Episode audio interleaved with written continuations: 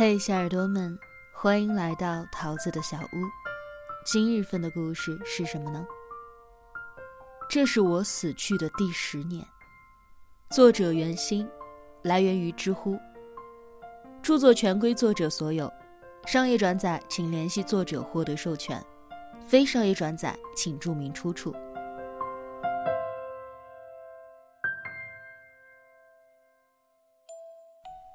这是我死去的第十年。我的爸爸妈妈已经有了另外的一个女儿。她照镜子的时候，我总是托腮在一旁看着她。她没有我好看，脸上肥嘟嘟的，成绩也没有我好。四则运算总是十道题错三道。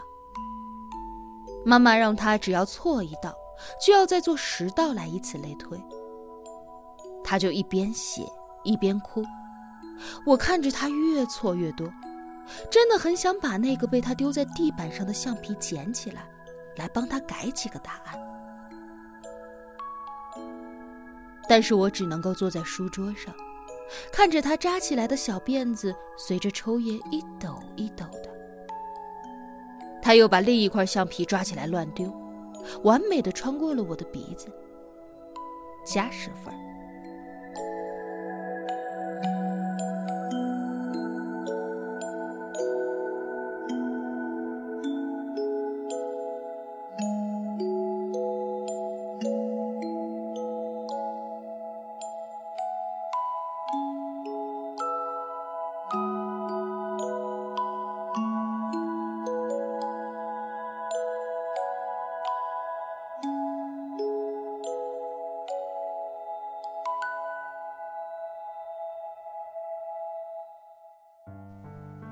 我有时候会跟在他的后面到原来的学校去。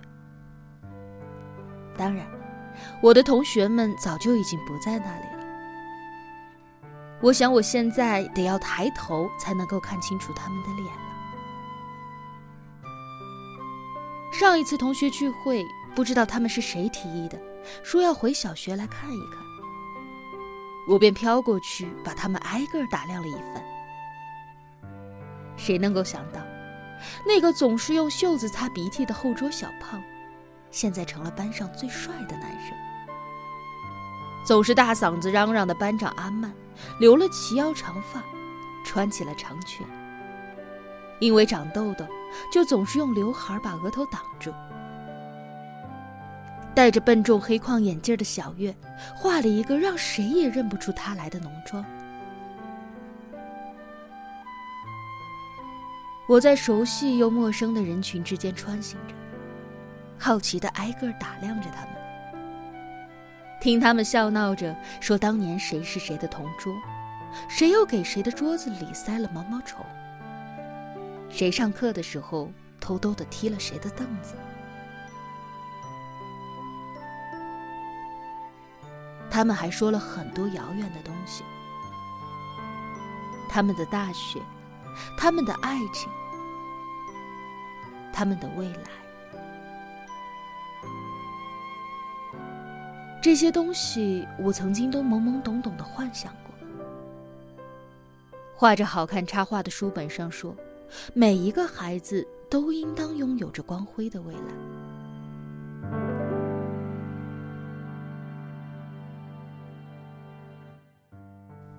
他们的话题很快变得滑稽起来。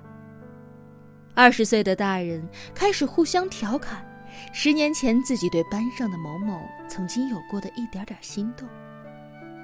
在那个压根儿还不知道心动是什么感觉的时候，气氛陡然活泼了起来。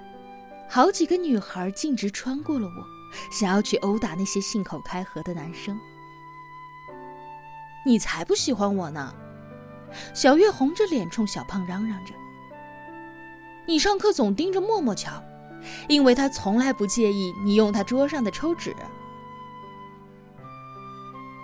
他张了张嘴，表情慢慢的凝固了起来，做事打人的手也停在了半空中。默默已经死了十年了，不知道谁在人群当中嘟囔了这么一句。我前几天好像还在街上看到了那个杀他的人。阿曼突然说道：“我妈说我看错了，但是我觉得我没有。他比之前还要高一点，壮一点，像个没事人一样的在路上溜达，盯着过路的女孩看呢。过路人当然早就不认识他了，我就赶紧拉着我妈走了。听说……”他只关了三年，讨论逐渐七嘴八舌了起来。他们拿他也没办法，谁让他那个时候还没有满十四岁。我抬头看着他们每一个人，他们的脸上都不再有什么明显的悲伤。毕竟这已经是十年前的旧事儿了。我对于他们来说。只是一个十年前突然从生命中消失的人，一个匆匆占据了报纸的头条，又匆匆的被人遗忘的符号。所有的人都在长大，在老去，在重新开始生活。只有我在十年前被剥夺了拥有未来的资格。他们很快又说起了其他的话题。我游荡回妹妹的教室，还好所有人都看不到我血迹斑斑的衣服，不然他们一定会以为我是从什么惊悚电影里面爬出来、散发着怨气的女鬼。但其实我不是，我一直都是一个听话的孩子，从来不胡乱跑出去玩耍。按时完成老师布置的作业，也从来不吵闹着要爸爸妈妈给我买橱窗里摆出来的布娃娃。我从童话里学会，善良的人会获得幸福，勤劳的人会获得财富，努力的人会获得垂青。我要长大成为一个善良、勤劳而又努力的人。但是我却从来不曾长大过。可那个剥夺着我生命的人，却在阳光下茁壮成长着。他享受着身为少年人的特权，可同样身为少年人的我，却连最基本的仇恨都没有来得及学会。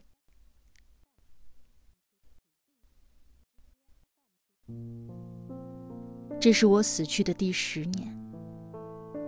我原本应当二十岁，却依然只有十岁。我坐在教室的窗户边上，下课铃响了起来。我看到我的妹妹咬着一盒牛奶，和她的朋友们有说有笑的跑了出去。